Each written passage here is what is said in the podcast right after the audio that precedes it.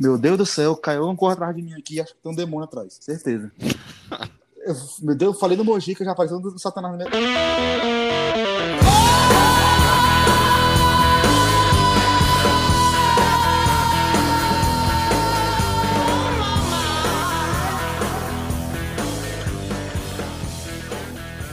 Fala galera do Cinema 40 Graus, como é que estão vocês? Eu sou o Bruno, vocês obviamente estão sempre acompanhados do meu amigo Beth. E aí, Beth? E aí, galerinha do Cinema 40 Graus? o Bruno. Eu não, esperava, eu não esperava essa, bicho. O Bruno ficou tirando onda comigo nos últimos episódios, dizendo que as minhas aberturas estavam repetitivas aí, agora eu já me decidi que eu vou a cada episódio fazer uma abertura diferente. Então. Sensacional. Iniciamos agora. Uma surpresa um atrás da outra. Eu realmente não esperava essa. Ok. Então, parabéns, Beth. Mas aí, cara, como é que você tá? Não, cara, tá tranquilo. Hoje, então, aí, como vocês já viram, episódio sobre o cinema brasileiro, finalmente, né? E é para basicamente mostrar que promessa é dívida. Porque a gente vive dizendo para vocês, enfim, mandar sugestão pra gente de episódio. E já tinham mandado pra gente no Twitter, pedindo para falar sobre o cinema brasileiro. A gente, enfim, ia fazer de uma forma ou de outra, mas acho que ia deixar mais pra frente, mas como vocês pediram, a gente decidiu fazer logo. Então, Exato. assim, continuem fazendo os pedidos, sugestões, que se a gente tiver capacidade, a gente pode até demorar, mas a gente vai fazer. Se, se a gente não souber, a gente traz alguém para conversar, a gente faz alguma coisa, mas é importante que vocês deem esse feedback pra gente. Foi muito legal. Isso aqui foi uma sugestão foi feita tanto no Instagram como no Twitter e a gente se amarrou na hora que a gente viu. Já vamos fazer. A gente demorou um tempinho para ler um pouco mais, estudar um pouco mais. E agora a gente acha que já tem. Cada uma tem uma listazinha boa para trazer um pouco da, do que a gente pensa do cinema nacional. Até porque tem muita Isso. qualidade, né, Beck, no cinema nacional. Não, com certeza. E assim, eu acho que é extremamente importante a gente comentar sobre o cinema nacional por diversos motivos. Eu acho que o primeiro e mais óbvio é que, é, enfim, é nosso cinema e acaba que às vezes a gente inevitavelmente assiste mais coisas vindo de fora, né? Porque é o meu caso, pelo menos. Eu acabo consumindo mais filmes e séries vindo de fora. Então, eu acho ah, que nesse também. sentido é muito importante falar do, do, cinema brasileiro. E isso também está muito associado com o segundo aspecto, né? Que uma no Brasil uma certa parcela da população acaba tendo um, um preconceito né, com, com, o cinema nacional. Acaba considerando ruim, eles é, acabam generalizando, né, dizendo que ah, nacional é só comédia com ator global e filme sobre favela. E assim, bora lá. Primeiro que, beleza, existe uma grande quantidade de filmes desse tipo. É, segundo que existem filmes medíocres desse tipo. Mas existe uma quantidade maravilhosa de, enfim, de comédias com atores globais e de filmes sobre favela, entre aspas, né, como o pessoal costuma colocar. Tem sim, aquele sim. O Homem do Futuro com Wagner Moura, que é uma comédia Nossa. maravilhosa. Ah, maravilhoso, maravilhoso. E assim, além disso, eu acho que tem o fato de que não é só isso, né? O cinema brasileiro.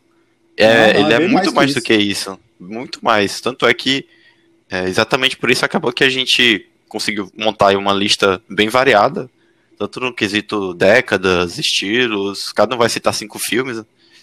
E a gente tentou dar uma mesclada, né? Entre tanto o gosto pessoal como a, a própria importância, do filme, né? Pro cinema, de, pro cinema nacional. Porque eu acho que é importante a gente trazer alguns filmes aí que é, não necessariamente são nossos preferidos, mas não tem como fazer uma lista de cinema brasileiro e não mencionar esses filmes. Concordo, concordo. Tem muitos filmes que eles, têm, eles, têm, eles abriram portas para o cinema nacional e, e assim, que é, é a obrigação, acho, de um cinéfilo, pelo menos, conhecer essa obra. E a gente resolveu trazer aqui. Claro, não tem como, lista sempre acaba sendo algo pessoal, então vai ter as opiniões aqui sim, e a gente vai, vai falar o que a gente acha do bom, o que a gente acha que chama mais atenção, o que agrada, o que não agrada tanto. Mas é assim mesmo, a gente vai fazer uma lista, tentar trazer o melhor possível para vocês. Cada um de nós fez aquele velho esqueminha que vocês conhecem. Cada um escolheu cinco. Tem sempre as menções rosa de safadeza do Bet, que eu já vim preparado também. E vai dar certo. Vai, vão ter uma, uma listazinha boa para dar uma tarefa de casa para vocês. Para vocês, quando saírem daqui, terem muita coisa para assistir. E assim, antes de falar do filme especificamente, eu, em relação ao comentário que eu fiz de que muita gente acaba desprezando o cinema nacional, eu tenho que confessar que, assim, eu, não é que eu, que eu desprezava, né? Mas acabava que eu deixava um pouco de lado, justamente aquilo que eu comentei, né? Que eu consumo muito mais, consumia muito mais coisa de fora, né? Entendi, e, você desprezava. Entendi. É, e assim, acho que nos últimos 5, 4, 5 anos, é, eu, eu, venho tentado melhorar no, no, que eu chamo de falhas cinematográficas, né? Que, que como eu já comentei em podcasts anteriores, é tentar ver mais, enfim, ver mais animação, ver especialmente as japonesas, né? Fora é, e tirando as japonesas as fora aí do circuito Disney Pixar, tentar ver mais documentário, como eu já comentei também que eu eu gosto bastante dos documentários que eu já vi, mas a, a quantidade não é não é a que deveria ser. Né? Tem muito documentário que eu ainda não não assisti. E por último o cinema brasileiro também, que é, eu considero que eu tenho uma falha imensa em alguns pontos, que algumas obras aí mais importantes, década de 50, 60, 70, acaba que eu deixei passar e agora, nesses últimos anos, eu tenho tentado correr atrás disso, né? Então, assim, eu particularmente considero que eu estou numa, numa fase de descoberta do cinema nacional, digamos assim, porque acredito que ainda existe uma grande quantidade de, de obras que eu preciso assistir, assim, de modo geral, eu sempre preciso, até porque a gente tem só vinte e tantos anos, falta muito filme pra gente ver, né? Mas, como eu comentei, eu tenho isso aí que eu chamo de falhas. São, enfim, estilos, é, tipos de cinema que eu deveria ter assistido mais, mas é o que eu tenho tentado focar no, nos últimos anos. Ah, é, acho que todo mundo tem. Abed, rapidão. Só me repete que tu disse que ia corrigir, cara. Usa o quê? Tuas falhas. Entendi. Falhas cinematográficas. Muito bom, muito bom. muito bom, caralho, que homem.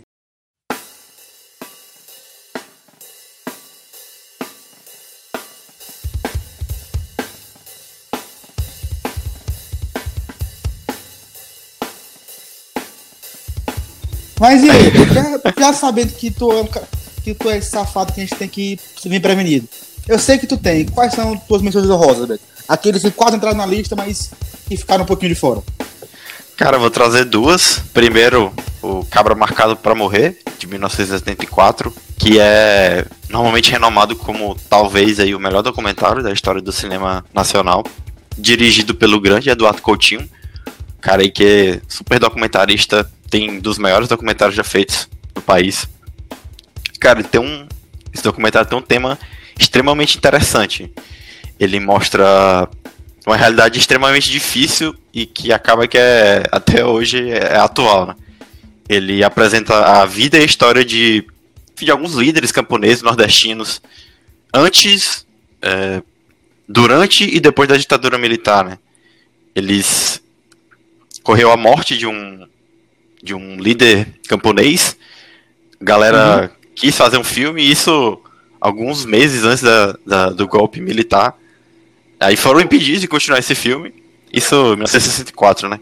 E 17 anos depois, o Eduardo Coutinho, que ia ser o diretor desse filme, ele voltou pra falar com as pessoas que iam participar do filme, né? Que, que estavam participando dos filmes. Os atores eram basicamente pessoas da região, pessoas que participavam de movimentos camponeses. E Sim. assim, é, é nesse sentido que é uma obra que eu acho bastante interessante, porque. Mas isso não só relacionado com essa obra, né? acho que de forma geral, com muitos filmes da, dos anos 60, 70, 80, que eles abordam temas que parece que foram feitos ontem. É, eles apresentam problemas sociais e políticos que até hoje ocorrem no, no Brasil, né? Então, só serve para refletir mais ainda, né? Que né, ainda, ainda é assim hoje, sendo que a gente está tratando aí de obras Pois é, sendo que a gente tá tratando de obras de 40, 50 anos. Né? Ah, mas tô entendendo. E tem e mais o... alguma menção, Baixo, hum. pra gente? E o segundo filme, Lisbela e Prisioneiro, de 2003, dirigido aí pelo Guel Arraes, que junto com outro filme do mesmo diretor que a gente vai citar posteriormente, é um filme um verdadeiro clássico moderno da comédia brasileira. Né? Um filme Nossa, divertidíssimo. Esse filme, cara. Não, maravilhoso esse filme, cara. Ele é super divertido e até emocional ele consegue. Tá com um elenco, elenco maravilhoso, o trio principal aí, a Débora Falabella, Celton Mello, Marco Lanini. E assim, é, se fosse feito nos Estados Unidos, ele ia ser considerado top filme, porque ele tem aquele, através aí da, do amor da protagonista por filmes, aquela velha homenagem que muitos, é, muitos filmes fazem no cinema, né? Que é galera de Hollywood fica louca. Então, se fosse americano, ia ser cotado aí com uma das maiores comédias do, do século. Mas, enfim, o filme é. Um filmaço. Não, filmaço, cara. Me alegrou aí muitas vezes na sessão da tarde. Eu confesso que eu tinha até parado assim de lembrar que esse filme existia. E aí, quando essa Cida falava que amava, eu fui reassistir. Eu não lembrava que ele era tão bom. É um filmão. Gosto muito. E tu, Bruno? Quais são as tuas menções? Rapaz, eu vim, eu vim preparado também, Matt. É... Primeiro que eu vou falar, O Bicho de Sete Cabeças, de 2001, onde o Rodrigo Santoro dá talvez a melhor atuação da vida dele. Que, acho que esse foi o filme que revelou o cara pro mundo. Apesar de que a gente tem que considerar que ele não rendeu tanto quanto a gente esperava, mas tudo bem. Mas o filme da Laís Bondansky, sensacional. Filme assim, absurdo. do Baseado também no livro, né? Do Austragésimo. Um livro que mostra muito o problema da saúde mental e da, da questão manicomial aqui do Brasil. Isso para mim que eu gosto muito dessa área de psiquiatria. É um filme que se torna muito mais interessante. Sensacional. O filme mostra muito. Foi e tem um import... Esse filme ele tem uma importância gigantesca. Porque ele serviu como argumento para para fazer a reforma manicomial, que está sendo. Estamos trabalhando nisso até hoje, né? Tentar acabar com o manicômio, para fazer o. Onde foi feito os CAPs e tudo mais. E, assim. Por mais que eu vá falar aqui da boa construção histórica, falar da trilha sonora que é feita pelo, pelo Abu Janra, que é. Acho que é. Cara, acho que é, é sensacional. Acho que é Abu Janra com Arnaldo Antunes, eu acho. É. É estrelada. Trilha sonora e todo mundo muito bom, com a Cássia Kiss, a Daniela Defuse, mas o que o Rodrigo Santoro faz é, é o que é a alma do filme. O cara dá um show, o cara dá um show. Filmaço. E o segundo, acho que talvez um dos filmes mais importantes da história do, do Brasil, de 1962, do grandíssimo Anselmo Duarte, O Pagador de Promessas. O filme que talvez a gente tenha ficado mais próximo de vencer um Oscar. Um clássico acho que talvez seja o maior clássico assim, do, do cinema brasileiro. Filmaço, assisti na época de colégio, depois vim, vim reassistir ele, achando bem melhor, obviamente, que na época do colégio confesso que eu achava um saco, que para mim isso era um, mais um filme antigo, eu não tinha maturidade para entender o impacto desse filme. Muito bom, um dos melhores dramas da história do Brasil. Mas aí agora a gente tem muita coisa legal para dizer ainda dessa lista. É, o Pagador de Promessas só ganhou a Palma de Ouro, né? Só. O único, só primeiro isso. e único filme brasileiro a ganhar a Palma de Ouro em Cannes. Então, só daí a gente vai ver a importância desse filme. E, é, e é, eu lembro demais que foi, pra mim, uma das coisas mais interessantes foi isso, de eu ter. Eu acho que talvez você tenha assistido até na mesma época, não sei se você não teve essa oportunidade. Eu assisti esse filme na época de colégio, e para mim, na época, só era mais um filme é, em preto e branco um filme que para mim era chato e tudo mais, blá blá, aquela coisa toda. Quando eu tipo, percebi que eu, eu tinha que reassistir esse filme para entender um pouco do cinema nacional, está com um bom tempo. Eu me toquei, tipo assim, ah, vou, vou esse filme, vou, por que, que, que, que ele chegou tão longe, por que, que ele ganhou uma palma de ouro? Eu entendi por que, que o filme era tão. É muito bom. Esse filme é muito bom. É, assim, fora da curva do cinema nacional, mas ele não entrou na minha lista porque os outros ele tem uma tem um aspecto pessoal mais forte para mim. Mas fica a minha menção aí, sim, toda Cara, já pegando o gancho aí, falar de um, falar do meu primeiro filme que foi lançado aí próximo de O Pagador de Promessas, que é o Deus e o Diabo na Terra do Sol, só dois anos depois aí em 64. E assim, esse talvez seja, comentou da importância do Pagador de Promessas acho que pela premiação em Cannes, né? Mas eu acredito que. Acredito não. no, usualmente acaba sendo considerado o filme mais. Talvez seja o mais importante né, do cinema nacional, Deus e Diabo da Terra do Sol. É, muitas pessoas consideram, né? Como tanto o Glauber Rocha, como talvez o, maior diretor do país, como é, Deus, Deus e o Diabo como sua maior obra, né? O Glauber foi enfim, um dos importantes representantes do cinema novo, assim como, enfim, Nelson Pedro dos Santos, Rui Guerra. E, cara, assim, pra quem não enfim, sabe quem que é Glauber Rocha, cinema novo, só dá um. dizer quem que é um grande fã dele, do cinema dele, que é o. só o Scorsese. Tem um vídeo. Pouca muito moral, famoso. cara, tem. Pouca moral. Tem um vídeo muito famoso que é só você colocar Scorsese e Glauber Rocha. Um vídeo aí de, sei lá, 15, 20 minutos só do Glauber Rocha falando do. ou Só do Não, Scorsese, falando fala do. Glauber Rocha. falando do Glauber Rocha. Assim, enfim, ele. Durante todo o vídeo mostra assim, um, um respeito imenso pela, pela. Tanto pela pessoa como pela, pela obra do Glauber Rocha, né? Então. Só pra dar uma. ilustrar a importância desse cara pro cinema nacional, né? E falando do filme, especificamente, Deus e o Diabo, ele é praticamente um western, né? Um faroeste, mas bem brasileiro, né? Aos moldes do, do cinema novo como o, o Glauber Rocha queria. Que ele queria, enfim, essa. buscava essa, esse distanciamento do, do que vinha do cinema norte-americano. Eu, eu tenho um grande apreço pela trilha sonora desse filme, que é maravilhosa. As músicas que foram criadas em forma de cordel, que narram a história do filme, junto com a. faz uma mistura aí com algumas músicas de orquestras. É sensacional essa mistura. E a gente tem também a atuação fenomenal do Otton Bastos como o Corisco. E, cara, assim, é um filme que consegue criticar a igreja, o coronelismo.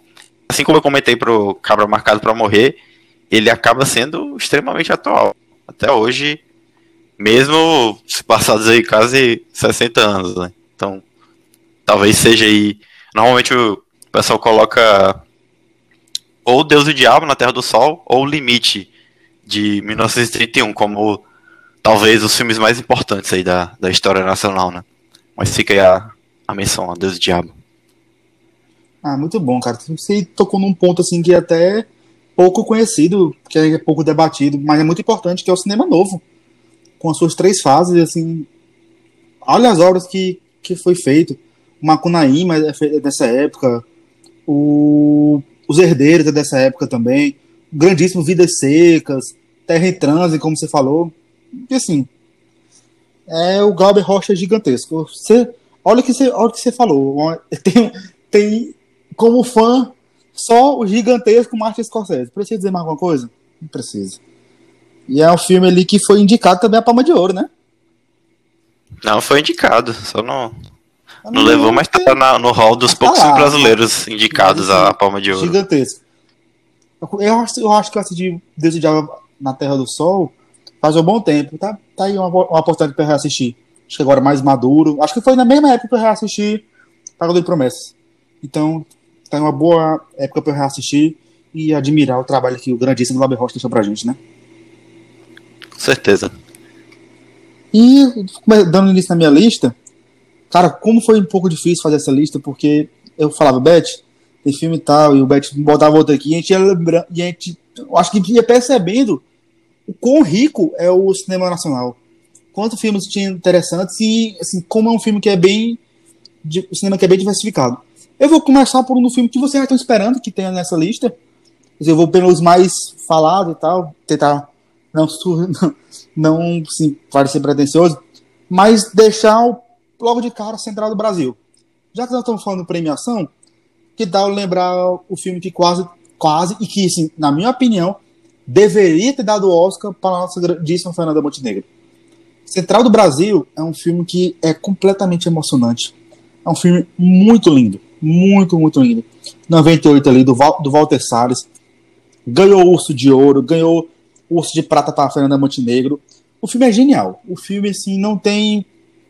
Não tenho palavras para dizer. O que a atuação da Fernanda Montenegro é uma das mais lindas que eu já vi na vida. E não falo assim de termos de cinema nacional, não falo. Eu falo assim, em geral mesmo. A atua- Ela fazendo a Dora, nossa senhora. É, é, assim, é impressionante. E lembro que chateia um pouco lembrar que ele concorreu naquele Oscar de 99, né? Aquela coisa ali que foi difícil até de lembrar. E uma atuação gigantesca dela foi perdida para Gwyneth Paltrow naquele filme Echo que ela participou. Mas, enfim, vida que segue. O Festival do Brasil é um show de direção, mas principalmente é um show de narrativa. Ele mostra como contar uma boa história, como desenvolver uma boa história e principalmente como levar a um bom desfecho. O caminho que leva, afinal, eu não vou dar aqui spoiler, apesar de que todo mundo já deve ter assistido esse filme, ele é contado assim de maneira magistral e em nenhum momento ele parece artificial. Apesar de que é uma trama que eu acho que para fora é um pouco difícil de pessoal imaginar e assim, tudo mais, pensar, tipo assim, mas pra gente é muito dentro da nossa realidade. Então, eu acho que aqui no Brasil ele ficou ainda com esse peso maior, porque a gente se identificava nos personagens da Dora e nos personagens do garoto, do garoto que confesso que eu esqueci o nome, eu não vou olhar agora. Mas causou uma identificação com a gente muito grande. E a gente, eu acho que foi essa geração dos anos 90, que a gente era garotos e o pessoal que a gente não teve a oportunidade de ver ao vivo, mas eu acho que foi quando a gente novamente pôde perceber a tamanha qualidade que a gente tinha aqui nas nossas mãos. Eu acho que nessa época a gente estava meio que ah, meio que acreditando que a gente não tinha mais tanto potencial, mas o cinema brasileiro estava meio que talvez eu pudesse ser um pouco injusto, mas em termos de premiações talvez um pouco em baixa. E esse filme ele foi tipo assim, acorda, olha o que vocês têm aqui. Vocês vão deixar, vocês não vão investir nisso, vocês não vão perder. E filmaço, filmaço. Na minha opinião, era para ter sido dois Oscars. Da Fernanda Montenegro, pelo melhor atriz, e melhor filme estrangeiro. E lembrar que perdeu pra bosta da Vida é Bela. Mas, vida que segue. Perceba como eu enchi minha boca, velho, pra, falar, pra chamar de bosta. Então, então, acho que eu não gosto muito. Mas e aí, Beto? Qual a tua opinião sobre o São Paulo Brasil? Cara, a primeira, acho que a primeira coisa que a gente lembra é essa, essa associação, né, com a trágica edição do Oscar de 99, no qual Shakespeare apaixonado desbancou Resgate do Soldado Ryan como melhor filme. Ai, e a Deus. Gwyneth Paltrow venceu não só a Fernanda Montenegro, né, mas a Mel Streep e a Kate Blanchett. Ai, meu Deus. como melhor atriz. e, cara, é um filme extremamente marcante. Tu comentou que essa época, acho que questão de premiação estava embaixo. Na realidade, eu acho que talvez tenha sido o período anterior que tivesse um pouco embaixo, porque esse final dos anos 90 foi. Foram indicados três filmes brasileiros ao Oscar de melhor filme estrangeiro, né? Foi Central do Brasil, o Quatrilho e o Que é Esse Companheiro. E foram quase em sequência, né? Quase os três em sequência. Ah, é, não, é, você tem razão. Tem razão. Acho que foi o período anterior que teve Pô, uma escassez maior. Período do, do governo Collor. Isso, isso. Tem razão. Que é esse companheiro de 96? 97? É, é mais ou menos ali no final da. essa parte aí. Mas eu acho que. Mas acho que foi um. Acho que foi, Beth. Acho que a minha ideia ainda é que foi um filme que abriu os olhos de muita gente pro que a gente tinha aqui. Sim. Eu, Não, eu acho que foi ele que, tipo assim, que deu o tapa na cara e falou assim: acordem, olha o que vocês têm aqui, olha as pérolas que vocês têm aqui. Traduzindo assim, até colocando meio pesado. Não fica babando ovo só pra gringo também. Olha o que vocês têm aqui, investe nisso. Apesar de que a gente tinha muito, gente sempre teve qualidade aqui no cinema nacional, como a gente tem até hoje. Mas acho sim, que foi sim. foi o que fez a gente dar uma acordada e falar assim, olha, a gente também tem coisa boa aqui, não é só filme de bunda e nem nada disso. Ai, cara, e esse filme é muito bonito, extremamente emocionante. Lindo, lindo. O tema, o tema principal para mim é talvez aí o melhor já feito no cinema brasileiro. Enfim, cara, filme é, é pesado, assim, meio de gesto, mas ao mesmo tempo é extremamente emocionante e a gente fica animado com, com tudo, com todas as pequenas conquistas que vão ter, né? É, filmaço, filmaço. Filmão. Continuando então minha lista, meu segundo, continuar ainda na década de 60, Bandido da Luz Vermelha de 68. E assim, se Deus e Diabo é, provavelmente seja aí o grande representante do cinema novo, o Bandido da Luz Vermelha talvez seja o mais importante representante de outro movimento da época, no cinema marginal. Isso. Cara, dirigido, primeiro longa dirigido pelo Rogério Sganzerla. Zela. Ele ele tá tem uma história que é livremente baseada na história do Bandido da Luz Vermelha, um criminoso brasileiro que, que atormentou o país aí na década de 60 Cara, esse filme é uma, uma loucura, basicamente, né? Porque ele é uma obra totalmente disruptiva. Ele tem uma narração com. como se. Os, os, são tipo uns radialistas narrando o filme. E, assim, como se ele estivesse narrando umas notícias de uma forma totalmente irônica, sarcástica.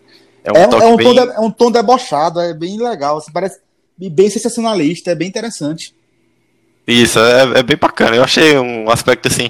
Comecei a ficar meio confuso, mas depois que eu entendi o que os caras estavam fazendo, é, é bem massa. E, cara, tem um aspecto interessante em relação a esse filme, que é algo mais pessoal meu. Enfim, eu na, na minha posição de leigo, apenas como uma pessoa que gosta de ver filmes, eu fiquei muito feliz quando eu tava assistindo esse filme pela primeira vez. Enfim, eu fiquei pensando no estilo, é, no estilo de edição, né? E assim, eu uhum. comentei mentalmente pra mim. Rapaz, esses cortes aí parecem com os cortes que o, o Godard fazia, Angelo Godard, que ele fez uhum. em Acossado, Demanda das 11 Horas. Aí quando eu terminei o filme, eu fui pesquisar e realmente é, é inspirado né, nesse estilo do, do, Godard, esses cortes bruscos que você fica meio assim entender que eles quebram assim a, o fluxo da história. Eu fiquei, fiquei feliz de reconhecer isso, né? Foi uma vitória aí pro pessoal, enfim. Só uma, um adendo besta. Mas, assim, essas características, eu acho que esses cortes bruscos, essa narração meio. É, meio confusa que você. Acho que no início você fica sem entender o que, está acontecendo. E é só para demonstrar o caráter caótico que esse filme tem, né? Você fica, às vezes, perdido na história, justamente por ele ter. ser tão transgressor, né? E ainda tem aí um final totalmente what the fuck. Sim, demais. os, sei lá, os 20 últimos minutos, cara, é uma loucura atrás da outra. Mas assim, ainda tem outro aspecto interessante que eu fiquei muito surpreso como ele é engraçado em alguns momentos, eu não, não esperava, né? Mas eu acho que tá muito associado aí com esse tom muito irônico que acaba assumindo. Tem umas frases memoráveis. Mas enfim, eu acho que vale dar uma conferida aí no filme, para quem nunca assistiu, pelo, pelo caráter experimentalista que esse filme tem, né? Mas, uhum. filme muito importante na história do cinema nacional. Demais, demais. Tu falou dessa cena final, essa cena final é muito marcante pra mim. Mas, um, vamos lá, spoiler alert. Deixa eu colocar aqui, mas com ele morto e ele preso naqueles fios e vindo o, o delegado lá ficando junto com ele, cheirado lá o corpo. E um filme que, para mim, eu conheci esse filme. Olha uma curiosidade aí para vocês. Lembra que tinha aquele programa antigo, Beth, é, que era de crime, linha direta?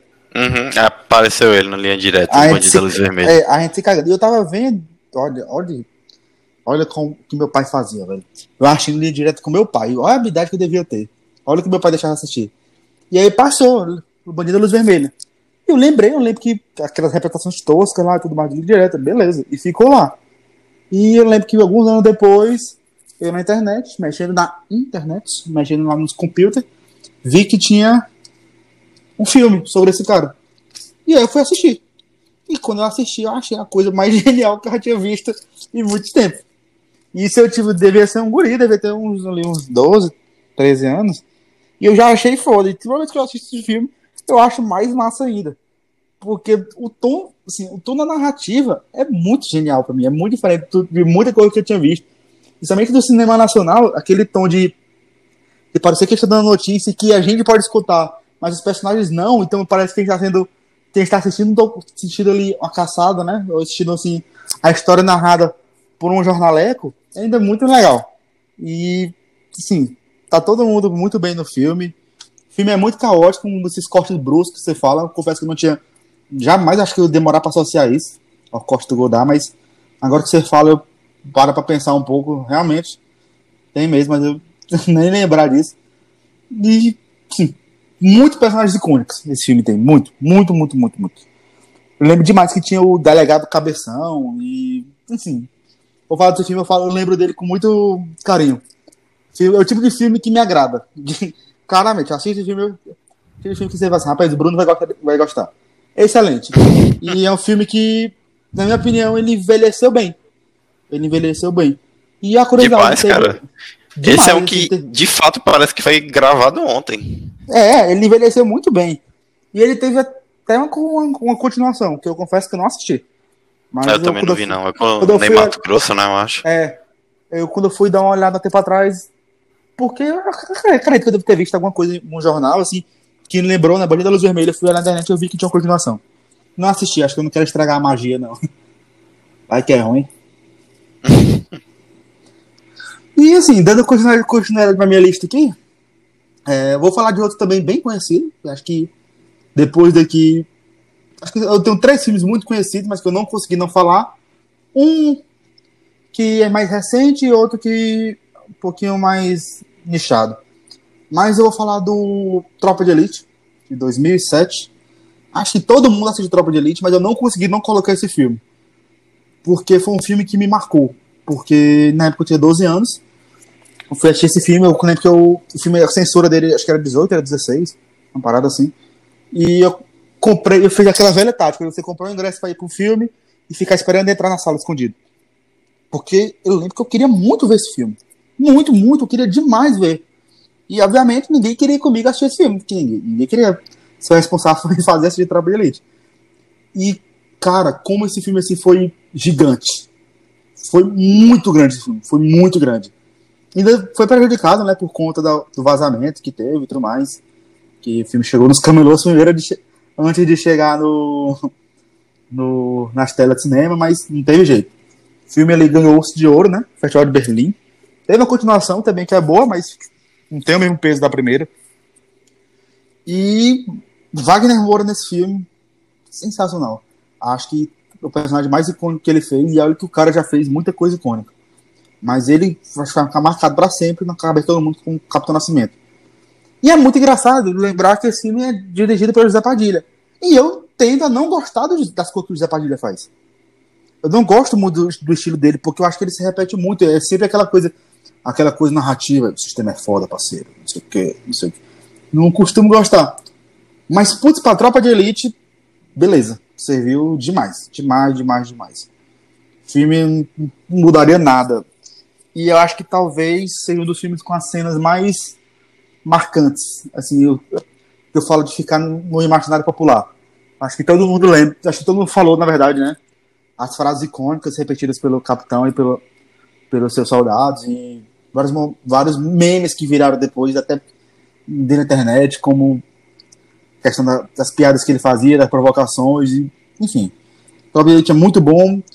Tem um tema muito controverso, que questão da corrupção na polícia, que a gente sabe que infelizmente é uma realidade, mas ele conta de um lado que foi considerado mal, por mau gosto por alguns, por acharem que é um filme muito agressivo, que ele problematizava, mas, enfim, gente, é a realidade. Aquilo ali, por mais que a gente queira dizer que não é, é a realidade. Tem gente ruim dos dois lados da moeda, do lado da lei e do, e do, do lado. E acho que esse filme ele vem para contar uma história ele tem o cunho dele político e tudo mais, mas ele vem para contar a história. E nesse filme, José Padilha, estamos tudo certo. Geralmente eu não curto muito o que você faz, não, mas tudo certo.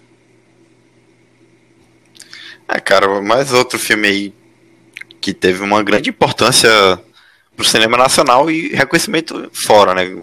Assim como o Central do Brasil foi vencedor da, do Urso de Ouro. E acabou alavancando a carreira do, do cara que tu não gosta muito, Zé Padilha, pro nível internacional. E, enfim, um grande sucesso de bilheteria teve essa questão aí da pirataria, que foi um absurdo. Todo mundo já tinha assistido o filme antes dele sair no cinema. E, cara, ah, o Capitão Nascimento. Já, che já, chegou no cinema, já, tipo assim, todo mundo já tinha visto. Mas mesmo assim, o povo, o povo foi ver de novo. Exatamente, só pra mostrar o sucesso que foi. Enfim, o Capitão Nascimento, com certeza, é um dos personagens mais marcantes do nosso cinema, né?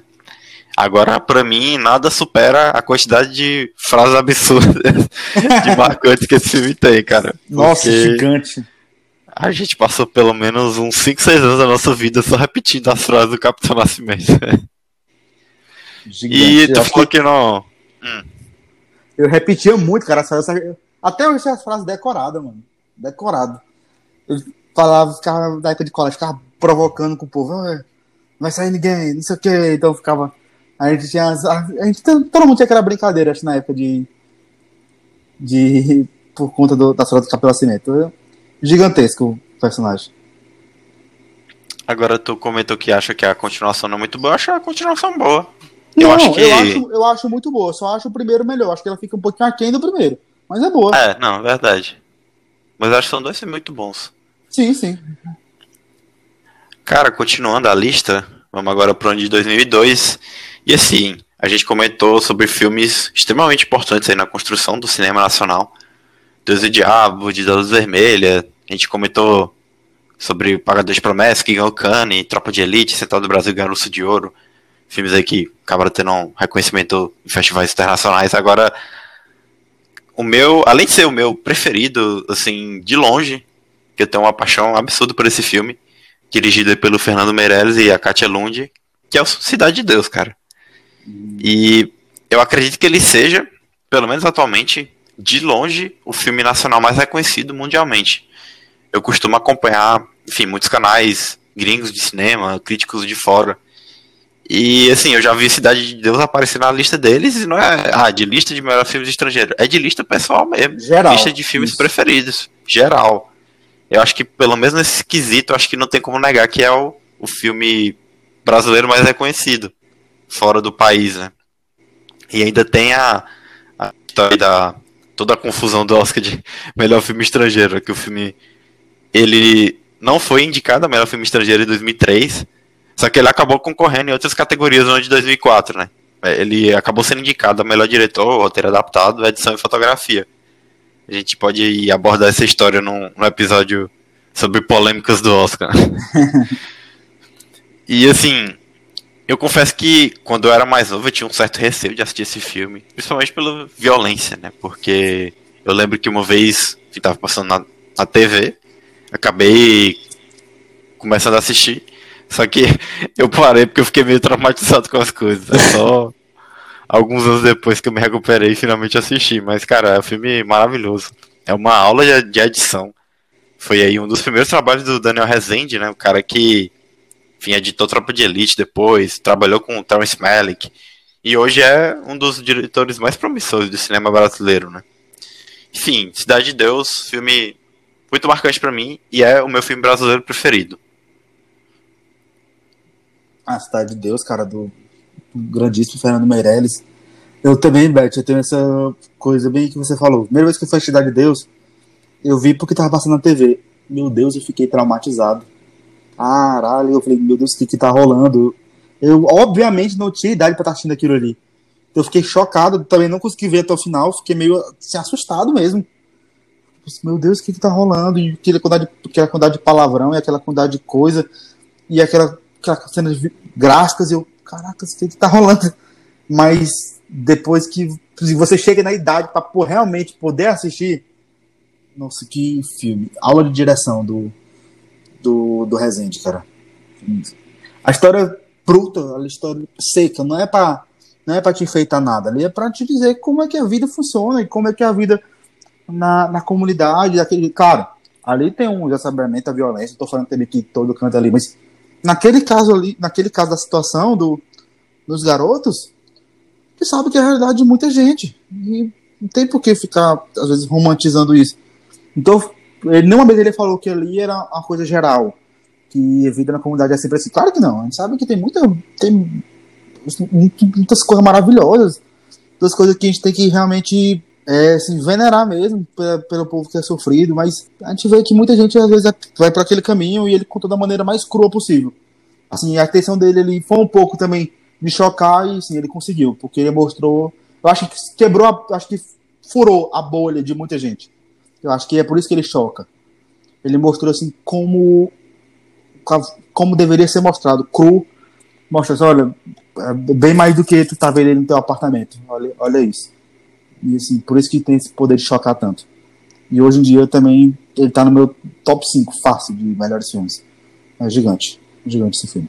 Dando continuidade, vou falar de mais um assim, clássico, esse clássico moderno de 2000, acho que é dos anos 2000 mesmo, na verdade. E eu é acho que todo, todo mundo já viu do grandíssimo Guilherme Arraes a adaptação do gênio Ariano Suassuna, O Alto da Compadecida. E assim como você falou, você falou que viu na lista de muitos diretores Cidade de Deus como um dos melhores filmes gerais. E eu também vi na lista de muita gente eles colocando o Alto da Compadecida. Eu vi muito gringo falando, olha, e, acho que em inglês ele tem um nomezinho até engraçado, porque eu acho que é o Testamento do Cachorro, algo assim. É esse mesmo. A Dogs Will. A Dogs Will. E não deixa de ser, não deixa, realmente não deixa de ser, porque é, é um, é um dos temas máximos da, dos temas principais da, da trama. E, cara, esse filme não tem. Não tem defeito. É uma comédia, aquela dramédia, né? Na verdade, assim, sensacional. O Celton Mello e o Matheus Nastergalli nesse filme, ele faz uma dupla que funciona de maneira tão coesa, tão coesa que parecia, parecia impossível separá-los depois de um tempo. A gente não conseguia olhar para um sem lembrar do outro. E todo o elenco tá bem, bem genial. O Marco Nanini tá ótimo. Denise Fraga, como sempre. Acho que se for falar, eu vou falar de todos aqui. A trilha sonora é um show à parte. Aquela. Nossa, a musiquinha da, da gaita que, que é apresentada ficou. Tá, tá, pô, já até doando aqui na minha cabeça, sem parar. Mas eu não posso falar desse, dessa adaptação sem falar da obra original. Eu já tive a oportunidade de ler o livro do, do Ariano Suassuna, ele é escrito assim em formato realmente para peça. Ele é escrito por narrativas, tem um, então tem ele faz toda a marcação. E, nossa, o livro é tão gostoso de ler quanto o filme, talvez até mais. E falando assim de um filme que é tão gigante e que é tão prazeroso de assistir, isso quer dizer muita coisa. Eu acho que todo mundo já deve ter a oportunidade de ver, assim, todo mundo na cidade deve ter a oportunidade de ver. Eu acho que todo brasileiro, uma hora ou outra, vai ver o Alto Compadecida. E pra gente que aqui do Nordeste ele deve ter um peso bem mais gigantesco. Eu adoro esse filme. Eu acho que eu. Acho que eu não consigo nem contar, na verdade, quantas vezes eu devo ter assistido ele. E quantas vezes ele passava e eu tiver na televisão, eu vou reassistir. Já me vi colocando ele na TV para assistir mesmo, porque eu queria assistir especificamente Outra Compadecida, mesmo sabendo todas as, as falas decoradas. E não me canso de ver, o filme é ótimo. De verdade, é um dos gigantes para mim do cinema nacional e por isso que ele é tão reverenciado lá fora. Cara, eu, eu vi esse filme recentemente, porque tu assistiu diversas vezes, mas eu acabo, acabou que fazia muito tempo que eu assisti, tinha assistido esse filme. E eu não lembrava de muita coisa, então, ah, vou dar uma reassistida aqui. E assim, ele. Acho que ele demora um pouquinho para engrenar nos primeiros minutos, mas quando dá ali 20 minutos de filme, você já tá rindo absolutamente tudo. e assim, o Matheus Nastergalli pra mim tá sensacional como o João Grilo, cara. Tá Nossa, um negócio assim. É absurdo o que, que esse rapaz Absurdo. Assim, acho que a única, a única coisa que eu achei hum. meio esquisito nessa reassistida do filme é que a questão do sotaque é meio foda, assim, porque é, é basicamente sim, sim. os atores cariocas fazendo sotaque nordestino. Aí tem uma galera que fala archim, quem fala, fala com sotaque nordestino, mas fala puxando, puxando. puxando é muito esquisito, cara, nesse sentido. É, Acho que foi algo mais das últimas vezes que eu assisti. Eu acho que Pra gente vai ser só estranho, mas querendo ou não, infelizmente, é como o pessoal observa, acha que é o sotaque daqui, né? Ah, pois é. E, cara, um aspecto interessante em relação a esse filme é que no Letterboxd, a rede social de, de filmes aqui que eu já comentei algumas vezes, que eu gosto bastante de usar, tem uma, é uma espécie de corrente muito boa entre os usuários brasileiros que eu não sei se é, se é antiga, se é mais recente, que assim, a galera tá dando. Todo mundo tá dando nota máxima pra Bota Compadecida. Porque ele acabou entrando em uma lista do Letterboxd, tipo assim, os 200 filmes definitivos da história do cinema. E ele tá, sei lá, em quinto lugar, um negócio assim. Aí os gringos ficam tudo putos, dizendo: Meu Deus, por que, que esse filme tá aqui? Tá à frente de vários outros filmes. Aí a galera brasileira adora, né? Trollar, vai todo mundo lá e dá cinco estrelas. Nossa, eu, assim eu como eu. Eu, vou já eu fui isso, lá né? só pra dar cinco estrelas. Eu, eu, eu dificilmente dou cinco estrelas pra um filme. Eu acho que eu só dei tipo uns 15, 20 filmes. Só que eu fui lá e esse aí a gente faz questão de dar cinco estrelas. Né? Nossa, já, já tô logando pra fazer isso, velho. Tem perigo. Maravilhoso, eu descobri isso recentemente, eu nem sabia. Sensacional, a galera é genial. Não tem que. Parabéns. Se, vo... Se você participou dessa trade, vai lá e meus parabéns. Se você não participou ainda, você tem obrigação moral com o brasileiro de ir. Cara, para fechar a minha lista, eu vou fechar, falar sobre. Fechar não, que faltam dois. Não, então. para fechar os dois últimos, eu vou falar sobre dois filmes de 2019, do ano passado. Que hum. eu acho que não podiam ficar de forma alguma fora dessa nossa lista. Beleza, eu vou ser muito cancelado. Puta que pariu. Apesar deles já terem sido extremamente comentados no ano passado, eu acho que vai sempre mencionar, né? Nossa, Porque... eu vou ser muito cancelado. O ano de 2019, eu acredito que ele tenha sido muito importante para o cinema do país, né? E eu, sinceramente, achava que um, o Avenida Invisível, né, que foi escolhido para representar o Brasil, que ele ia ser indicado. Porque, cara, vamos lá, que eu acho que ele era melhor que alguns dos filmes que foram indicados, né? Melhor Nossa, filme estrangeiro esse ano. Tranquilo. Então eu tava com expectativa muito grande, só que acabou não se concretizando, né? Mas teve, para surpresa de muita gente, o Democracia em Vertigem, para melhor documentário também. Ou seja, só mostra como o ano de 2019 foi especial pro cinema brasileiro. Enfim, eu tô falando então da Vida Invisível e Bacurau. Que vale Ai, destacar também que foram dois filmes que ganharam prêmios em Cannes, né? Vou começar pela Vida Invisível, porque vamos deixar Bacurau por último. Eu tô com medo, de verdade. a Vida Invisível foi então um filme que foi escolhido para representar o Brasil no Oscar. E, cara, ano passado, eu lembro que eu assisti primeiro Bacurau. Até porque a Vida Invisível saiu só no finzinho do ano. E depois que eu assisti Bacurau, eu fiquei meio chateado, porque a galera escolheu A Vida Invisível ao invés de Bacurau, né? Pra representar o Brasil no Oscar.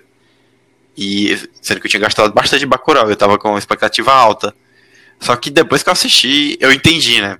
Eu, e eu concordei totalmente com a escolha, porque eu acredito que A Vida Invisível é um filme que teria muito mais chance de, de Oscar do que o próprio Bacurau, né? Até pelo estilo, ele ainda tem um pouco daquilo que a galera chama de filme de Oscar, entre aspas. Sim. Apesar de que com depois de Parasita, um Bacurau da vida poderia muito bem ganhar.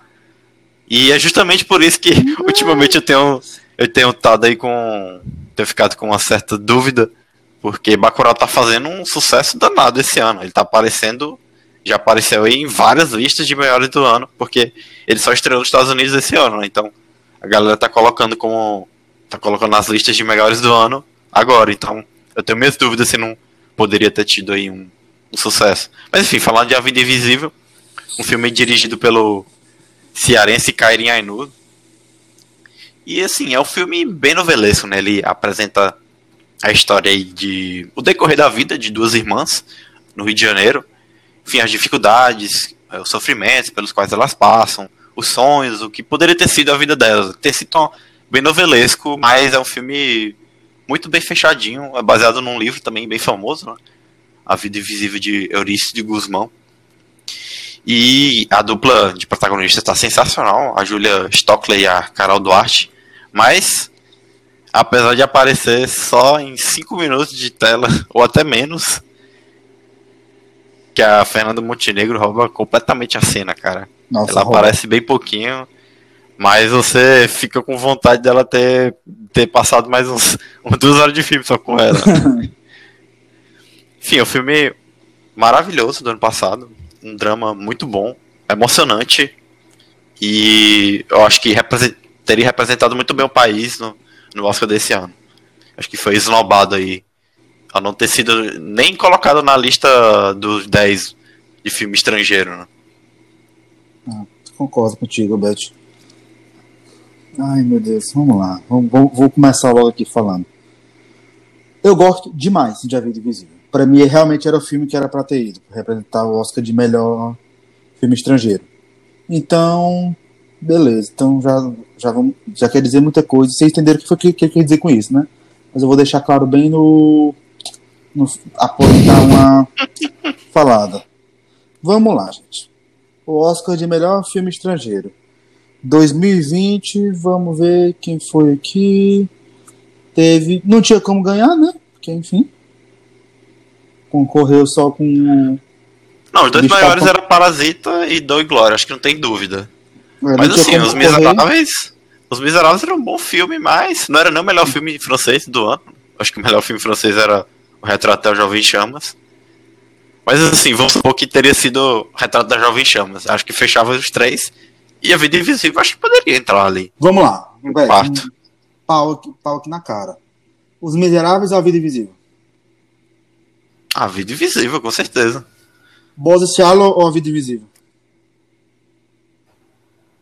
Cara, A Vida Invisível. Honeyland ou A Vida Invisível? A Vida Invisível. Porra, assim, meu amigo, era pra ter, na minha opinião, tinha vaga fácil. Não ganhava de Dor e Glória. Na minha opinião, não ganhava, não. Dor e Glória é, assim, complicado.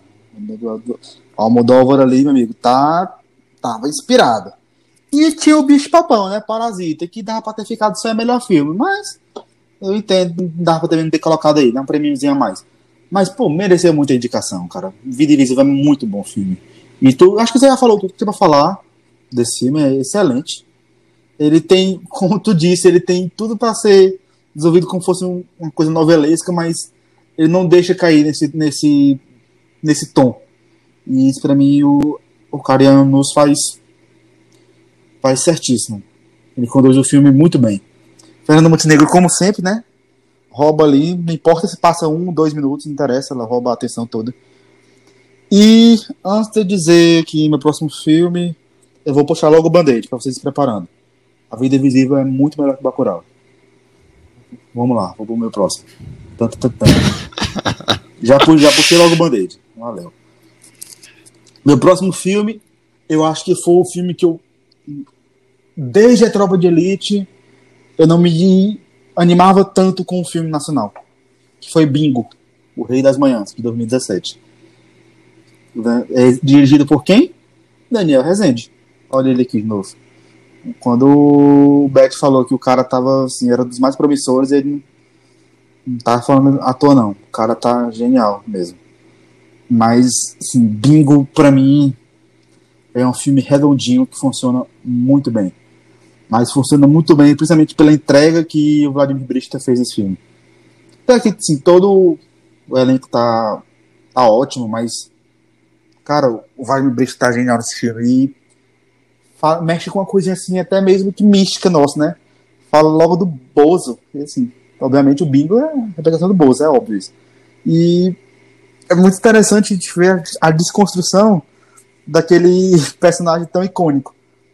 E filme que pra mim tem o drama assim, na medida certa, ao mesmo tempo que dá comédia na medida certa, a narrativa ótima, a estética do personagem é maravilhosa. Te dá- te- claramente, na hora que você olha pra ele, você já consegue associar ao personagem assim, que, que é o original, que é o Bozo. Hum, Eu acho eu não mudaria nada, cara, nesse filme. Eu realmente eu adorei. Quando eu fui assistir, eu fui assistir já com um pouco de hype pra ele. Porque me disseram, olha, esse filme tá muito bom, vai assistir esse filme aí, ele tem tudo pra disputar Oscar. E quando eu acabei de assistir ele, eu, eu, eu gritava Oscar, Oscar, Oscar, Oscar, Oscar, Oscar, Oscar. E até hoje eu grito pra ele Oscar, Oscar, Oscar, Oscar, Oscar. Dá pra ter sido também indicado Oscar de melhor filme estrangeiro. Hum, Adoro, sinceramente, eu adoro esse filme. e Não é à toa que ele foi muito bem reverenciado aqui na, na cena nacional. Acho que faltou assim, um pouquinho dele ainda pra fora, mas eu não sei se teria tanto peso, porque a identificação com o personagem Bozo acho que fica uma coisa muito particular da gente ainda, apesar de que ele é uma franquia, né, vem de fora, mas acho que o marco que ele teve aqui no Brasil foi maior. Mas, assim, eu já vi esse filme várias vezes, eu sempre falo, olha, você acha o Bingo? Eu sou, eu, eu sou o maior fã de Bingo do mundo. Eu fico, "Ó, já assistiu? Já assistiu? Vai ver Bingo, vai ver Bingo. O que vocês eram com Bacurau, eu era, eu, eu era com Bingo. Vai ver Bingo, cara. Bingo é filme, Bingo é filme. Como ele filme, vai ver no teu ouvido. Bingo, óbvio. Ver Bingo. Então, era bem chato. e, assim, eu adoro, adoro, realmente adoro esse filme. Então, vocês têm aqui o fã número um de Bingo. É, cara, é um filme maravilhoso. Dirigido pelo Daniel Rezende, estreia dele na direção, né? O cara parou de. saiu da, da ilha de edição pra virar diretor. E já começou muito bem, né? E foi um filme que foi feito aí nessa onda de nostalgia dos anos 80, que tem tomado conta aí da cultura pop. Acho que no fim aí da década de 10, né, de 2015, 16 pra cá, foi uma onda de nostalgia dos anos 80 absurda. Era série, filme, tudo, tanto fora como aqui, né? E assim, eu acho que serviu pra gente refletir como a TV dos anos 80 e 90 era um negócio absurdo, né? a galera a galera do meu tempismo era melhor. Eu acho que tem que parar para perceber que é, gosta tanto de falar que hoje em dia é tudo ruim, né? Mas olha ali a TV dos anos 80 e 90 como era um negócio bizarro. Era, era terra sem lei, aquilo ali. Terra sem era lei, radical. Banheiro do Gugu passando domingo em horário de duas horas da tarde. E todo mundo assistindo. Enfim, cara, como tu já comentou, o Vladimir Brista tá sensacional no filme, tá espetacular. E assim, é aquela história, né?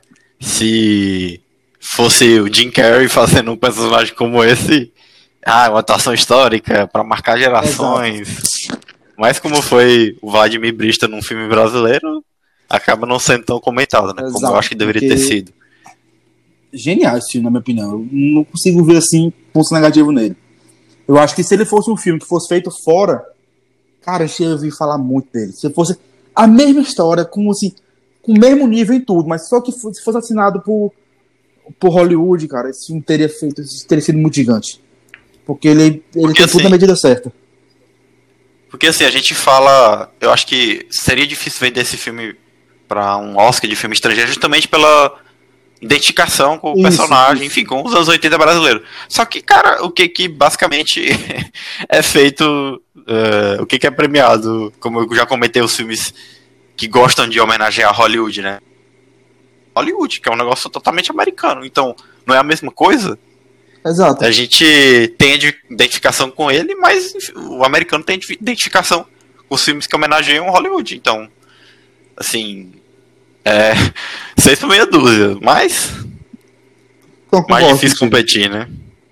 Concordo. E assim, só para passar para frente, eu queria só destacar assim, quão genial está sendo a carreira do Daniel Rezende. Porque logo em seguida ele fez o completamente adorável filme da Turma da Mônica. Que foi uma grata surpresa, acho que para todo mundo. Gente, acho que todo mundo esperava um filme bem mais bobo e é um filme que é muito gostosinho de assistir. É um filme que, obviamente, ele é, assim, é pra, é pra família? É pra família, mas é um filme com um tema mais infantil, público ali mais faixa dos 18, 9 anos. Mas eu acho que todo mundo que leu o Turma da Mônica foi assistir, foi assistir o filme e, e adorou, porque ele é bonitinho na medida certa, ao mesmo tempo que não é bobo e traz aquela mensagem, mensagem gostosa e assim, completamente nostálgico. Então, assim, eu tô muito fã da Daniel Rezende. Tudo que ele vem fazendo, eu vou querer assistir, cara. E então, para fechar a lista com chave de ouro, Ai, vamos lá para Bacurau. um filme que o Bruno não gosta muito, né? Nossa, tá, cara, eu, eu, vou me defender, eu vou me defender. Eu acho que se a gente teve um fenômeno parasita em 2019, a gente teve um fenômeno Bacurau em 2019 no Brasil. Porque o que esse filme importunou a vida do Twitter ano passado não Nossa, foi normal. Velho, muito. Era a galera falando pro Kleber Mendonça Filho entrar na casa dele e fazer o que quisesse com os familiares. Era comer, todo mundo e perguntando. certas coisas, penetrar é. orifícios.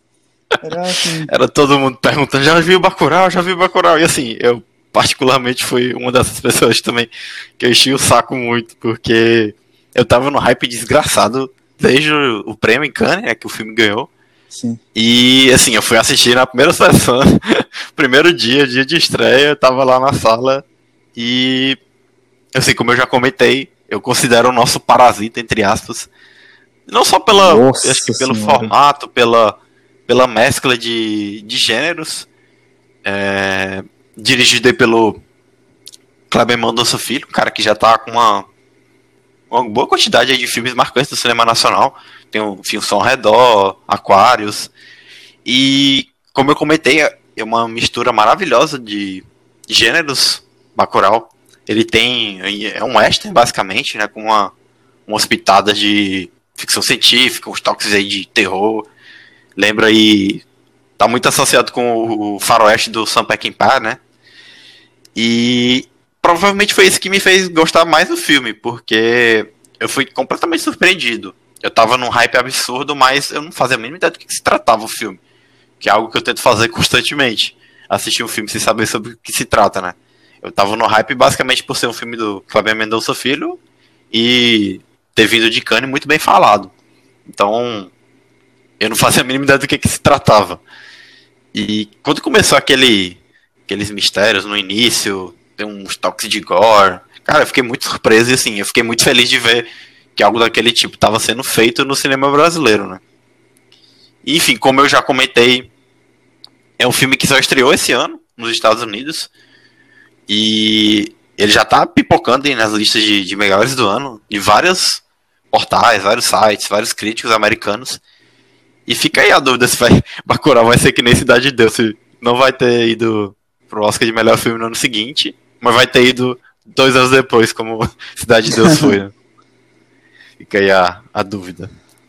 Mas eu acho que foi um filme muito marcante para mim, como eu acho que para esse momento de valorização do cinema nacional no ano passado, que é muito marcante aí Bacurau nessa década. Ai, meu Deus. Eu tô com medo de falar. Fale, homem. Pessoal, não me odeiem, mas é, vamos lá, vou, vou tentar me defender um pouco. Não é que eu não gosto de Bacurau, eu gosto de Bacurau, eu gosto, de verdade. Eu achei, quando assisti, eu achei legal, achei... Eu, assim, eu acho que o Cleber Mendonça Filho foi muito bem no, na direção do filme, tudo mais, tranquilo. Mas vocês me hyparam demais, demais, demais. Vocês encheram meu saco, vocês me infernizaram. Foi uma das coisas mais insuportáveis que eu já tive na minha vida, foi o pessoal pedir pra assistir Bacurau. Então não sei se eu já fui com um pouco, talvez, de hype misturado com antipatia. Não sei o que foi, não sei o que foi. Mas eu vou problema... culpar a vítima, eu vou culpar a vítima, porque aí foi culpa tua. ah, vai se proscar. Vocês me hyparam muito. Beleza, eu fui assistir. Eu não sei, cara. Eu tava, eu tava esperando o poderoso chefão, não sei o que foi. Uhum. Mas eu só não. Eu acho que eu não consegui entrar no filme tanto quanto vocês. Eu não consegui ficar. Tipo assim, tipo, tão foda. Tão animado que vocês estavam. Então. Eu tava assim um pouco. Quando acabou, me deu um pouquinho de. Nossa, vocês falar. É muito pesado. Decepção? Talvez. Mas, assim, não tenho nada contra o filme. Eu vou torcer realmente se, pra ele ter tudo. Eu acho. Eu, eu gosto muito do Cleber seu filho, tanto como diretor como como pessoa. Eu acho um cara fantástico. Adoro ele. Muito a personalidade dele. Eu sou muito fã do cara. Quero tudo que do mundo dê certo. Não sou hater de Bacurau, não entendo isso. Só que eu acho que talvez eu tenha me hypado muito. Eu não sei nem se algum filme conseguiria suprir o tanto que eu me hypei. Então eu vou, eu vou aceitar a crítica do Bet, assim, que acho que foi culpa minha. Talvez ter esperado, tipo assim, algo tô brincando, surreal. cara, tô brincando. Tipo, assim, ter algo esperado, talvez algo surreal. Não sei, mas eu não, não quero ficar destilando é, veneno no filme. Acho que o filme tem, tem muitos pontos positivos, isso é fato, é inegável. Mesmo que eu dissesse, ah, não gosto, mas não tem como, não, não tem como falar que é um filme que assim, fugiu muito do que a gente vem fazendo aqui. É um filme que ele tem uma pegada muito diferente, assim, a, a não, não a narrativa, mas sim os cortes de imagem, fotografia do filme é, é linda e a estética, principalmente a estética dele, é muito diferente. Parece é até complicado falar isso, mas parece que você não está vendo um filme brasileiro, não está vendo um filme nacional. Essa dá a impressão em muitos momentos. E isso quebra muito com a, com a expectativa de que a gente tem aqui no Brasil. Que filme nacional tudo tem a mesma cara, que o pessoal diz. E assim, Bacurau não tem. Bacurau não tem cara de filme nacional. E eu acho que para um público mais novo isso pode surgir muito bem. Eu tipo, putz, mano.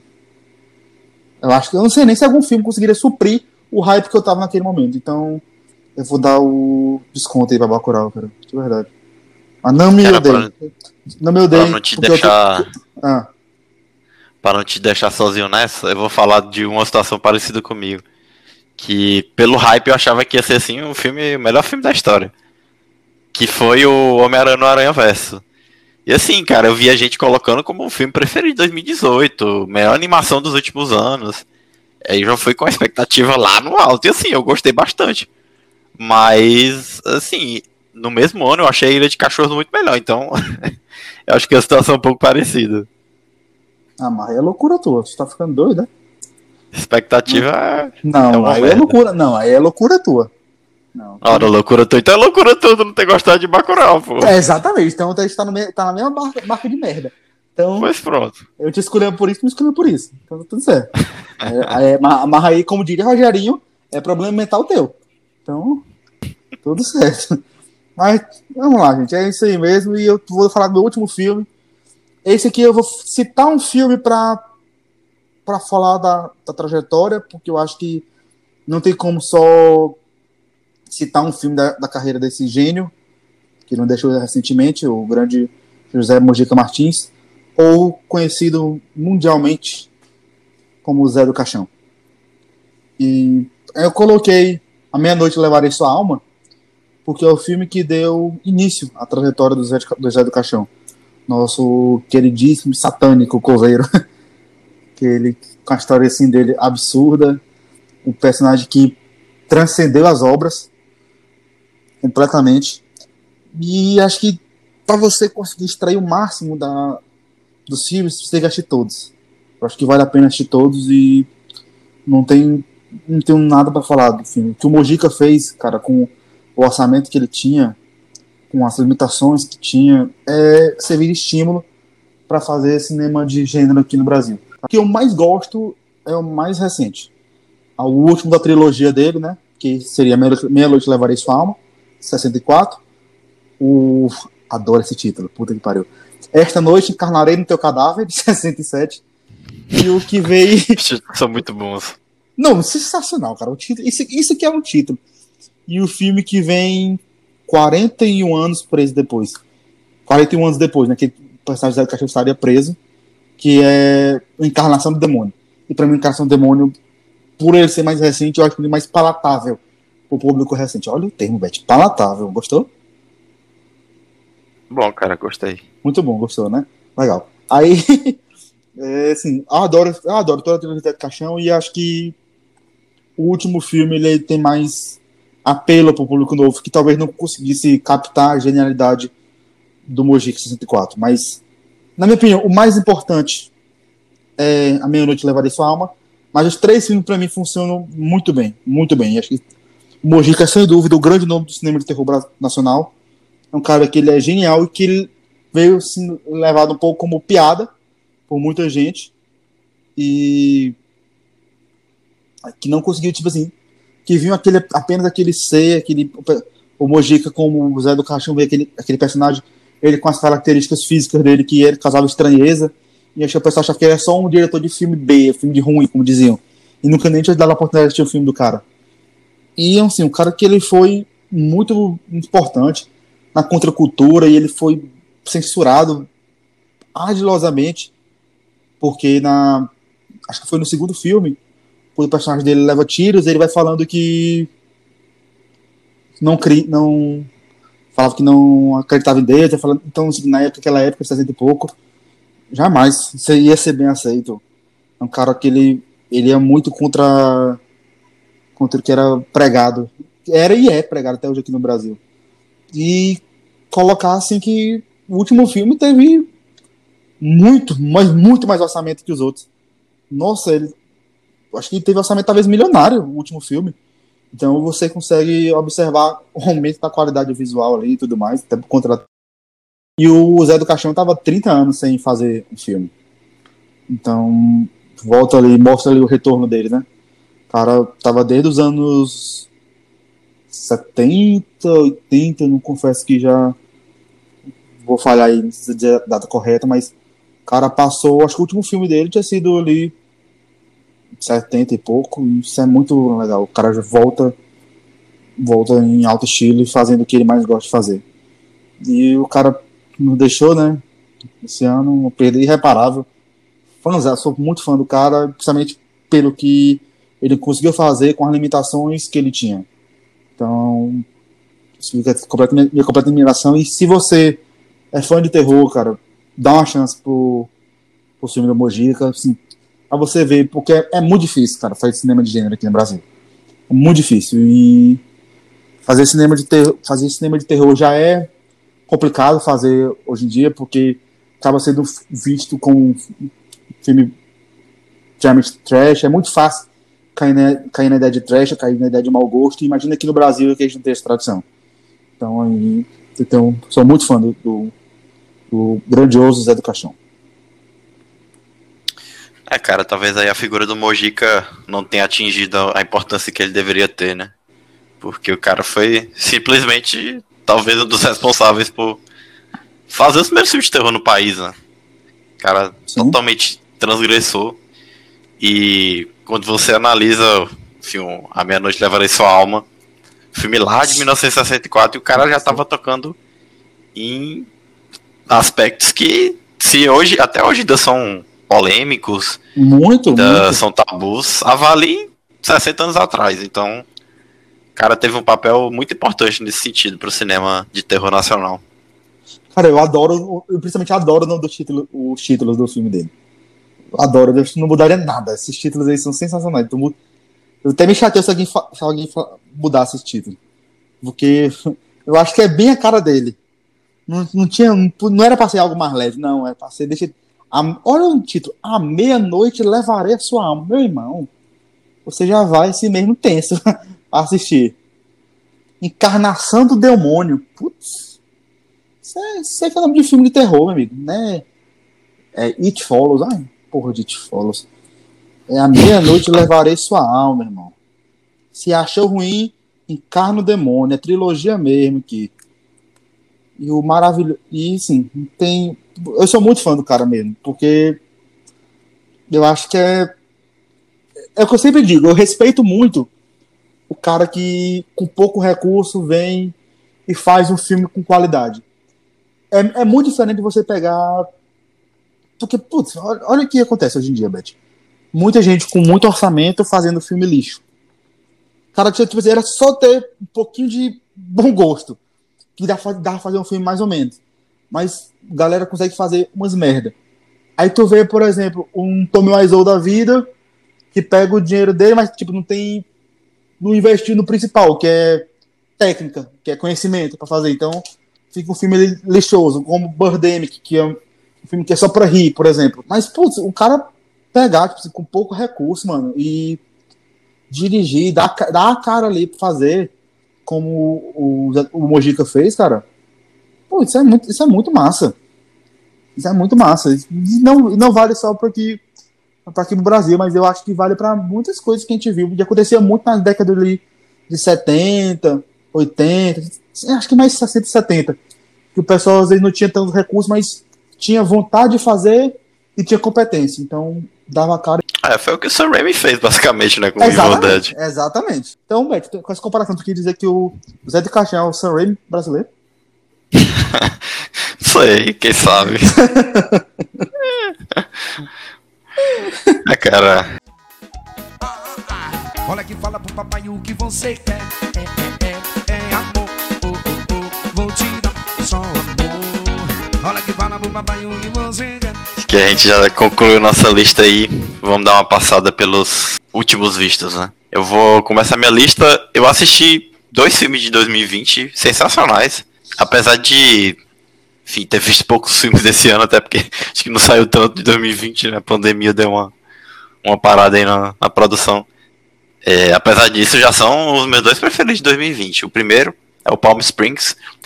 E a primeira coisa que eu digo em relação a esse filme que é algo que eu já comentei para várias pessoas, e elas disseram que realmente a melhor experiência é não procure saber sobre o que se trata o filme. Vá sabendo só o seguinte: é uma comédia super divertida e criativa, estrelando aí o, o Andy Samberg de Saturday Night Live, Brooklyn Nine-Nine e a Chrissy Milioti. E, cara, uma comédia sensacional, muito divertida, só digo isso. Você tenho certeza que vai divertir muito. E assim, esse é um tipo de filme que eu coloco aí na numa categoria de comédias inteligentes, muito bem feitas, divertidas, mas que não vão ter provavelmente reconhecimento nas premiações. tá junto aí de oitava série de 2018 e Booksmart do ano passado. Que são filmes que. Eles são muito bons, só que eles acabam ficando de fora de premiações. E eu acho que isso acaba fazendo com que eles acabem sendo esquecidos de certa forma. Né? Por exemplo, Booksmart do ano passado meu, tava, tava no meu top 5 de filmes preferidos. E eu vi pouca gente falar. Especialmente no Brasil. Acho que Estados Unidos foi mais falado. Né? O próprio oitava série também do, do A24, que eu já comentei aqui no podcast. Então, assim, esses filmes basicamente só tem uma coisa a ser feita. Assistam e digam para mais pessoas assistirem, porque são filmes que valem muito a pena, muito divertidos. E. Enfim, veja. Se for, se você não gostar, pode, pode me xingar, fale o que você quiser. Mas eu, eu acho que você vai gostar, provavelmente. E o segundo, o The Vest of Night. E cara, nos últimos podcasts a gente comentou muito de filmes que fazem muito com pouco. E esse aqui é isso num nível absurdo, porque o que o cara fez com o orçamento que ele tinha era surreal. O diretor, o Andrew Patterson, estreante, diga-se de passagem. E cara, ele fez absolutamente tudo nesse filme. Ele foi diretor, roteirista. Só que o que, que, que ele fez? Para facilitar a, a venda dos direitos do filme, ele colocou o nome dele como diretor. Só que ele foi, foi colocando os pseudônimos dele de, de roteirista, para dizer que mais mãos tinham passado pelo filme, para facilitar com que o filme fosse enfim, mais, mais divulgado, ou tivesse, fosse comprado né, por algum estúdio, algum, algum streaming. E acabou sendo, então, comprado pelo, pelo, pelo Prime Video. E, cara, um filme que trouxe uma atmosfera que eu não via desde Contatos Imediatos, terceiro grau. Que talvez seja aí. Top, talvez seja o meu filme preferido do Spielberg. Pelo menos top 3, com certeza. Ali junto de Tubarão e Indiana Jones. E, cara, eu adoro esse tema de, enfim, extraterrestre, abdução. Tô dando um pouquinho de, de spoiler, mas enfim, não tem como e se saber que está envolvido com isso, né? É... E assim, eu sou extremamente fascinado desde, desde novinho em relação a isso. E ele ainda faz umas referências aí sensacionais a Twilight Zone, que é uma série de ficção científica dos anos 50. Então, fica aí a, o registro The Versus Night. E, cara, ele tem uma cena que é sensacional. Espetacular, diga-se de passagem. Que a tela basicamente fica escura você fica só escutando o áudio. E assim, o cara nem percebe o que está acontecendo. Você tá lá, lá, assistindo um filme, uma conversa rolando, e a tela fica toda, toda escura. Você só escuta o áudio. Só que você está completamente imerso na história e você nem percebe. Então, assim, sensacional. Foi engraçado que eu assisti esses dois filmes com uma diferença de poucos dias. Então, eu assisti primeiro Palm Springs, aí eu já pensei, caraca, o filme maravilhoso, já é meu preferido do ano. Só que dois dias depois eu assisti The of Night. Aí não, ops, agora The Vest of Night. Meu preferido do ano. Então, assim, fiquem essas duas sugestões. Dois filmes muito bons. E aí, de 2020. E The of Night tá fácil aí pra me ver, dá pra ver tranquilamente. Então, assista. Cara, confesso que eu não assisti nenhum dos dois ainda. A Cecília assistiu Palm Springs e ela gostou muito, parece. Eu acredito que sim, porque eu não falei com ela sobre esse filme Porque não, que, todo mundo me falou a mesma coisa. Acho que inclusive você foi um que me recomendou. Não, cara, não procura saber nada. Só vai, é. tipo assim, vai sem saber nada desse filme e, e fica quieto. Tipo assim, vai assistir a toa e fica tranquilo. Que tu vai ficar. É loucura. Tá bom. E eu não assisti também. Passar final não assisti ainda. Mas tô bem ansioso. O meus, eu. Uma série que eu tô assistindo segunda temporada de The Umbrella Academy. Não acabei ainda, então não dá tempo pra dizer, mas é uma série que eu recomendo. Eu gosto bastante, acho que funciona muito bem. É extremamente divertida, que eu acho que é o principal propósito né, de quando você assistir algo com essa temática de heróis e mais. Apesar de que é uma temática um pouco mais assim, séria, mais adulta. Então, não é para um, é um público tão então, acho que a assessora dela acho que deve ser 16. Mas eu gosto muito. Eu nunca vi a segunda temporada para ter uma opinião formada, mas a, por enquanto estou gostando bastante. Sempre a primeira temporada eu recomendo muito, muito, muito. Eu achei extremamente divertido, os personagens extremamente cativantes. E o filme que eu assisti foi num rolê muito aleatório que eu tava. Eu tava procurando filmes assim, que eu não tinha assistido ainda, de terror, de suspense. E eu acabei assistindo The Town That Dreaded, That Dreaded Sundown. É The Town That Dreaded Sundown. Eu não sei qual a tradução desse filme tá aqui no Brasil. Eu vou até dar uma olhadinha aqui. No Brasil é Um Assassino Invisível. Olha o título de merda. Mas. É, isso aí não. É assim, um filme que passou. Acho que. Eu não tinha sequer ouvido falar dele, cara. E eu fui ver uma lista de, de filmes que, justamente, passaram despercebidos. E ele tem, um, ele tem muitas qualidades, na verdade. Ele tem muitas qualidades. Ele é aquele slasher padrão. Então. Tem muito o que falar, tipo assim, de novidade. Mas, pro que ele se propõe e pra época que ele foi feito, ele funciona bem. Ele é bem melhor do que muitos slashers que ficaram famosos aí. Então, tem, tipo assim, tem muitos pontos positivos. Meu, eu acho que para quem gosta da, da, do gênero de slasher, se diverte muito com ele. Ele tem um remake, não assistam esse remake, eu não assisti, mas disseram que é um lixo. Vão no antigão mesmo, de 76. Eu acho que o remake eu acho que é de 2013, 2014. Eu só vi que tinha ele, mas já vi o pessoal falando, olha, é uma bosta, é uma bosta, é uma bosta porque parece que fizeram. É, é como se dissesse que ou ele voltou ou tem um assassino imitador. Aí já viu, né? Toda vez que tem essas coisas de assassino imitador, velho. Hum, cita um filme que deu bom aí que eu, que eu te desafio. Sempre é ruim, porque é puro desespero pra, pra reinventar franquia. Então não vai não. O 76 é bom. Se você gosta desse gênero de slasher. Se não, mas também não tem nada demais. Não é nada assim é, fora do normal. Ele é o famoso slasher padrão, mas que ele propõe, que, que ele funciona muito bem porque ele se propõe a fazer. Que é justamente pegar uma faquinha e sair. Corta todo mundo matando. Então, mas me divertiu. Mas confesso que nunca nem tinha ouvido falar dele. E quando eu acabar do acabar a segunda temporada de Umbrella Academy, eu coloco uma posição melhor para vocês. Mas por enquanto tá tudo certo. Massa. Esse filme que tu citou eu não conheço, não. Eu vou dar uma pesquisada nele. Não, cara, inclusive acho que qualquer pessoa normal não teria conhecido. É porque eu fui só conheci porque eu vi numa lista de filmes que ninguém conhecia. Aí eu, caralho. Faz sentido. Aí eu anotei uns aqui, foi o primeiro que eu vi, né? Eu achei, pô, esse filme é legalzinho. Esse filme tem seu valor. o diretor que, do filme que fez a lista, né? É, deve ter sido. Ele, caralho, tá precisando de dinheiro aqui. Vai que algum streaming compra ele. Aí pegou e botou. Eu vi pelo, pelo famoso streaming. Não estou recomendando ninguém aqui a usar streaming, meu Deus do céu. Não estou recomendando. Mas, ó, mas olha, tá, por exemplo, pra vocês. Tem um addon lá que você coloca que é Juan Carlos. Bicho, vai no Juan Carlos. Tem todo o filme do mundo. Novamente, não estou recomendando. Prime Video, Netflix tá aí, mas. Juan Carlos, viu? Juan Carlos 2 SD. Vai nele. Tem tudo. Cara, é bom. Juan Carlos Cara, é vai ser aí. uh -uh. Não, pode falar, cara, isso aí, achei tudo que tinha pra dizer, pode continuar. Não, hoje. Ah, hoje é tá novidade. diferente. Meu Repaginada. Ai, Deus. Gostaria de destacar que estou extremamente feliz de ter feito esse episódio.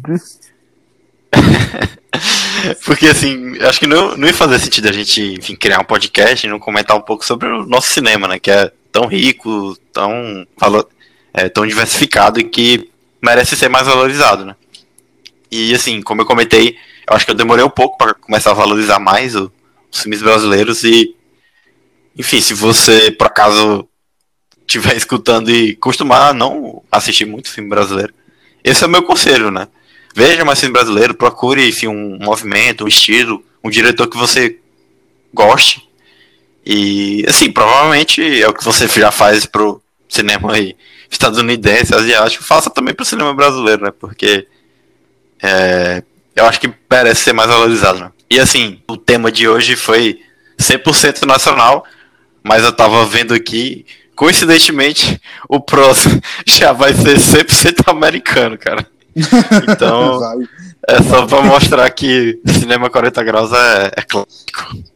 Nossa, demais. é um episódio para cinema nacional e 14 para americano. Faz o que, a gente faz o que vocês pedem. Se você quiser que a gente faça um episódio especial por cima lançado em Barro Duro, Piauí, a gente faz. Se tiver, se tiver quem escute, gente faz. Então, para finalizar, como eu mudei a abertura, acho que agora eu vou ter que mudar a despedida também. Assim, não vou pedir para vocês compartilharem nada, nem dar Meu sugestão. Deus. Tu não vai pedir? vou pedir, não. Caralho, vai ficar só no próximo episódio. Meu Deus do céu. Eu vou, vou dizer só uma coisa. Vejam filmes, então. Apenas que. Você conhecimento. Por hoje é só. Até a próxima. Meu Deus, esse cara tá muito moderno. Valeu, Beth. Agora eu vou ter que pedir então, pessoal. Pessoal. Sigam a gente ali, mandem mensagem, tá bom? Compartilhem nas redes sociais. Continue apoiando o Cinema 40 Graus. Mandem temas pra gente. Esse tema aqui foi sugestão de vocês. Espero que vocês tenham gostado muito. E a gente tá aberto, tipo assim, a fazer temas que agradem a vocês. A gente está disposto. Se a gente não conhecer, a gente traz alguém para tornar a discussão mais rica. A gente estuda, mas a gente quer fazer com que se torne mais proveitoso possível para vocês. É, o episódio de hoje foi muito bom. Acho que é muito, sempre muito bom a gente reconhecer o que é nosso, o que é da nossa região. E forte abraço, Beth. Forte abraço, pessoal. Estamos com a despedida aqui. Gostou, né, Beth? Fez a referência? Gostei. O cara tá me imitando agora. Cara, gostou. Forte abraço, pessoal. Eu sou o Bruno. A gente vai ficando por aqui. Fui.